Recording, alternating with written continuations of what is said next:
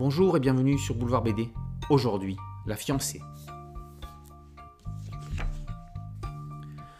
Ma petite Odette, je vais mourir. Avec mes 26 camarades, nous sommes courageux.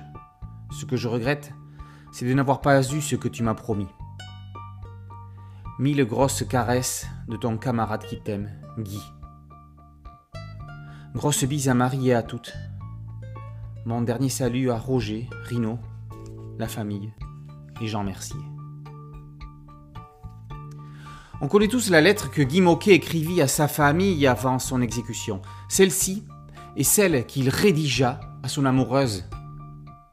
Alors que le 22 octobre 2021, la France a commémoré le 80e anniversaire de l'exécution de Guy Moquet, 17 ans, martyr de la résistance, son dernier amour, Odette Niles, revient sur sa vie et son passé de résistante, sa rencontre avec le jeune homme jusqu'à la disparition de celui-ci.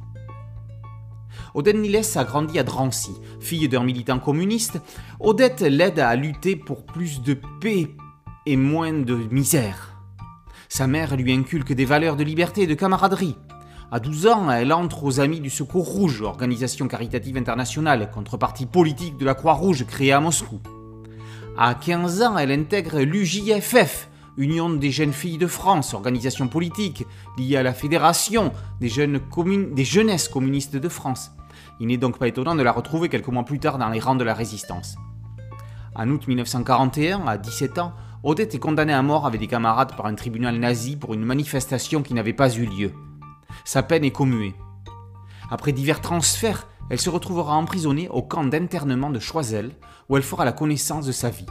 Un certain Guy Moquet, avec qui elle vivra une courte et platonique idylle. La journaliste Gwenaëlle Beauvilliers signe le scénario de cet album à partir des entretiens téléphoniques qu'elle a réalisés avec Odette Niles, toujours vivante. Les recherches de la scénariste au musée de la Résistance de Châteaubriand lui ont permis de s'immerger dans la vie quotidienne au sein des camps. Eddie Vaccaro adopte un trait semi-réaliste qui pourrait paraître enfantin, mais qui donne une dimension particulière. Les camailleux à l'aquarelle s'assombrissent au fil du récit jusqu'à cette fin inéluctable que l'on connaît avant, tout en espérant, comme par magie, que Guy pourrait être sauvé. S'il y avait un reproche à faire à l'album, c'est que l'histoire s'arrête brusquement, ce funeste 22 octobre, alors que l'on aurait voulu connaître la suite de la vie d'Odette Niles et surtout comment elle vécut les dernières années de guerre.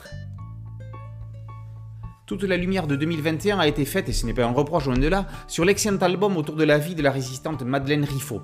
Odette Niles méritait aussi un coup de projecteur. La fiancée, par Gonella Beauvilliers et Eddie Vaccaro, est parue aux éditions Soleil. Boulevard BD, c'est un podcast audio, une chaîne YouTube. Merci de liker, de partager et de vous abonner. A très bientôt sur Boulevard BD. Ciao